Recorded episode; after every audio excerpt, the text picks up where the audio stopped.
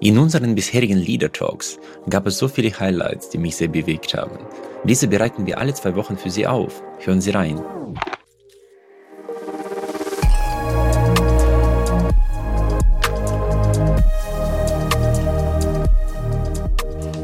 Wird das ein Thema sein? Also ich würde jetzt sagen, ich hoffe es, ja, und gleichzeitig möchte ich natürlich den Druck nicht machen, weil genau das ist, glaube ich, aus meiner Sicht ganz wesentlich. Also ich hoffe natürlich, dass die Sport betreiben, ja, weil es einfach aus meiner Sicht eine, ein, ein wesentlicher Bestandteil ist der, der Gesundheit und auch mhm. der Fähigkeit, ähm, sich ähm, kann ja auch Musik sein, theoretisch, ja, aber sportliche Betätigung haben wir natürlich den, mhm. den Körper mit drin, der uns, der, der die Gesundheit am Ende des Tages ausmacht und auch klar unsere, unseren Geist äh, fördert. Also das wäre natürlich ein, äh, schon, ich, ich würde es ich würd's wollen oder hoffen und, und natürlich unterstützen. Aber für mich ist der Aspekt, wie kriegen wir das hin, geht nur über Spielerische und über mhm. ähm, den, den Druck auch rauszunehmen. Ähm, ich habe das bei meinen Eltern gemerkt, die haben mir nie das Gefühl gegeben, du musst das machen und schon gar nicht äh, bei einem Wettkampf das Gefühl gegeben, wenn ich da nicht gut wäre, ähm, lieben sie mich nicht, ja, ja. sondern ähm, es war immer so ein Gefühl von, ähm, mach das, ja, solange es dir dabei gut geht und solange du Freude dabei hast. Ähm, und gleichzeitig natürlich, wenn du es machst, ja, dann dann versuchst schon gut zu machen und richtig zu machen.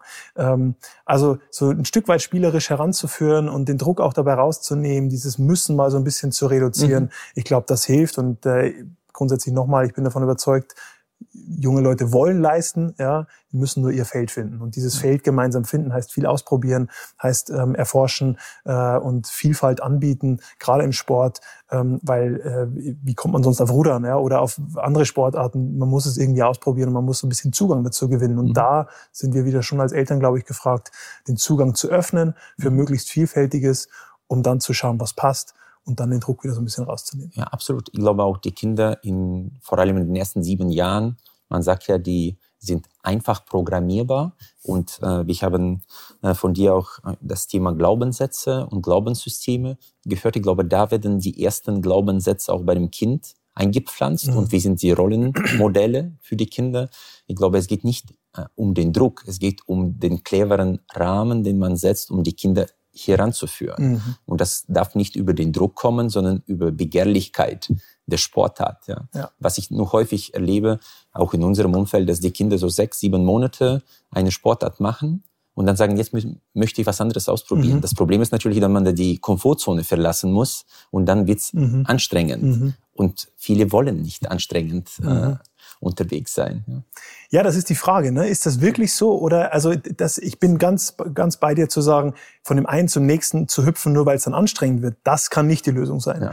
Ähm, aber mal reinzuspüren, Liegt es jetzt wirklich daran oder liegt es daran, dass das die, die jeweilige nicht Sportart passt. zum Beispiel einfach ja. nicht stimmig ist, nicht passt? Ja. Und das ist gar nicht so leicht, das zu erkennen. Ja? Und da, glaube ich, sind wir gefragt, die Balance äh, zu finden. Genau, die Balance zu finden, die Rahmenbedingungen dafür zu schaffen ähm, und das schon auch zu hinterfragen. Ja, und wenn wir merken, es geht eigentlich darum, dass jetzt da zu flüchten, weil es zu anstrengend wird, aber eigentlich wird es irgendwie demjenigen oder derjenigen liegen, dann würde ich da schon nochmal äh, auch ähm, ja, dann nochmal animieren zu sagen, komm, probier's nochmal, bleib nochmal dran. Ja. Äh, was für mich auch interessant ist zu beobachten, dass viele Leute den Unterschied zwischen Motivation und Disziplin nicht machen. Und das ist halt das größte Problem, dass äh, die meisten eigentlich sehr motiviert sind für mhm. die ersten, äh, sagen wir, sechs, sieben Tage. Das ist Neujahresvorsätze, mhm. aber dann nicht genug Disziplin aufbringen, um tatsächlich ein System aufzubauen, um Ziel zu erreichen. Mhm. mhm. Merkst du das auch? Also weniger jetzt im sportlichen Kontext, weil ich wirklich ein Umfeld habe, die da eher äh, ambitionierter okay. sind tatsächlich. In ja. deiner also Blase sind alle In meiner Blase sind die so ein bisschen, sind die da aktiv unterwegs, ja. Und gleichzeitig merke ich es natürlich in vielen anderen Kontexten, klar. Also wenn es, wenn es darum geht, dass wir uns da was, was vornehmen und äh, da das, das zu groß ist und wir nicht bereit sind, das in kleine Stücke zu teilen ähm, und nicht wirklich kleine Schritte auch gehen, ähm, mit dem, was wir uns dann Neues vornehmen mhm. zum Beispiel, dann wird das relativ schnell äh, möglicherweise scheitern, ja. Wenn wenn wir aber für uns immer wieder kleine Erfolgserlebnisse auch haben und generieren, ähm, dann äh, sind wir dann natürlich auch eher, eher daran interessiert, weiterzumachen. Und ähm, da sind wir auch wieder, da, als Eltern jetzt, wenn wir wieder bei dem Kontext noch bleiben, äh, schon gefragt, ähm, zu schauen, ähm, sind die Schritte klein genug gerade. Ja, also mhm. ich bin davon überzeugt, dass jeder alles irgendwie dann doch lernen kann. In welcher Qualität ist dann nochmal eine andere Frage.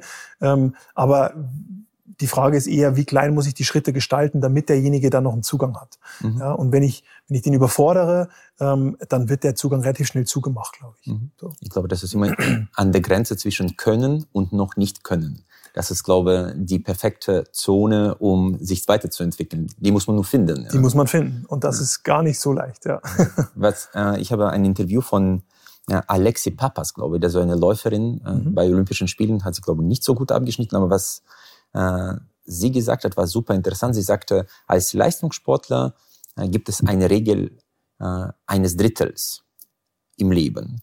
Ein Drittel ist super, Drittel der Zeit ein Drittel ist okay und ein Drittel ist richtig beschissen. äh, würdest du das unterschreiben oder sagst du im Leistungssport, im Rudern ist das anders? Dort ist 70 Prozent super und der Rest okay? Oder wie würdest du das einteilen können, reflektiert? Ich würde es tatsächlich schon in die Richtung, äh, wenn du das so sagst, äh, kann ich mich schon damit identifizieren. Also ich meine, ich glaube, zum Start ist es so, ja, äh, dass das meiste angenehm ist. Irgendwie. Ja, also wenn ich die, Sportart beginne, Klar. dann, dann, dann ist es, wäre es, glaube ich, fatal, wenn alles, es so wäre. Ja? Es klappt alles. Genau. Aber wenn wir wirklich vom Hochleistungssport reden, wenn wir mittendrin sind, mhm. dann hat das relativ schnell diese Qualität von ein Drittel, ein Drittel, ein Drittel. Ja. ja ähm, da gibt's Dinge, die, die gehören einfach dazu. Ähm, dieses erste Drittel, dass es mir richtig Freude macht, ist aber schon ein sehr intensives Drittel. Ja, sonst mhm. würdest du die anderen beiden vielleicht schwieriger äh, in Angriff nehmen oder gar nicht, gar nicht mehr weiterverfolgen. Ähm, und dann gibt's eben Dinge, die liebst du einfach überhaupt nicht. Im Gegenteil, ja. Ähm, die sind einfach irgendwie so eine, ja, schon eine gewisse Hassliebe dann auch. Ja, ja. ja. Ähm, und äh, diese, diese Mischung, die hast du, ja, also mit Sicherheit. Und das wird vielleicht auch schwanken, ja, aber äh, Fakt ist, dass es viele Teile davon gibt, die keine Freude, keinen Spaß machen, die aber Anteil davon sind, die dazugehören, um den Teil, der dir wirklich Freude macht, auch wirklich äh, umsetzen zu können und natürlich immer verbunden auch mit einem gewissen Anliegen. Ja, ich möchte da was schaffen. Also ähm, ich möchte schon irgendwie, also Olympia war für mich jetzt ein Anliegen und das war für mich ein, ein Antrieb ähm, und dafür habe ich viel investiert. Ähm, war aber nicht so, dass ich jeden Tag aufgewacht hab, bin und gesagt habe, okay, heute habe ich keine Lust, dass es draußen regnet und jetzt denke ich wieder an Olympia und jetzt ist es wieder da, sondern mhm. es war irgendwann auch durch diese Routine, durch dieses tägliche Tun auch eher das Gefühl von, ich hätte jetzt ein schlechtes Gewissen, wenn ich nicht rausgehe. Ja, und das ist dann auch, glaube ich, ein wichtiger Bestandteil, dass wir so viel Gewohnheit darin haben und so viel Routine darin haben, dass es irgendwann schon eher dazu führt, dass wenn du es nicht machst, dass ein schlechtes Gewissen kommt. Und mhm. dann hast du, glaube ich, eine gute äh, ähm, Möglichkeit, das auch wirklich konstant zu tun. Wenn ich jetzt aus der Perspektive eines Leistungssportlers äh, das Thema betrachte, jeder will eine Goldmedaille gewinnen. Mhm. Das heißt, die Ziele sind identisch. Mhm. Und einige schaffen es, einige schaffen es nicht. Was sind die Erfolgsfaktoren aus deiner Perspektive? Wie du sagst, ne, die Ziele sind meist identisch, gerade wenn du wirklich dann in dem, in dem Feld unterwegs bist, wo du dann im olympischen Finale stehst. Ähm, unterschiedlich natürlich. Also wenn wir jetzt vom Teamkontext sprechen, kommen noch mal viel mehr Faktoren vielleicht mhm. dazu, als wenn ich jetzt als Individuum irgendwo starte. Dann hast du natürlich auch ein Team im Hintergrund, ähm, aber dann musst du akut in diesem Rennen natürlich nicht so viel andere äh, Menschen noch mit beachten. Ähm, also es muss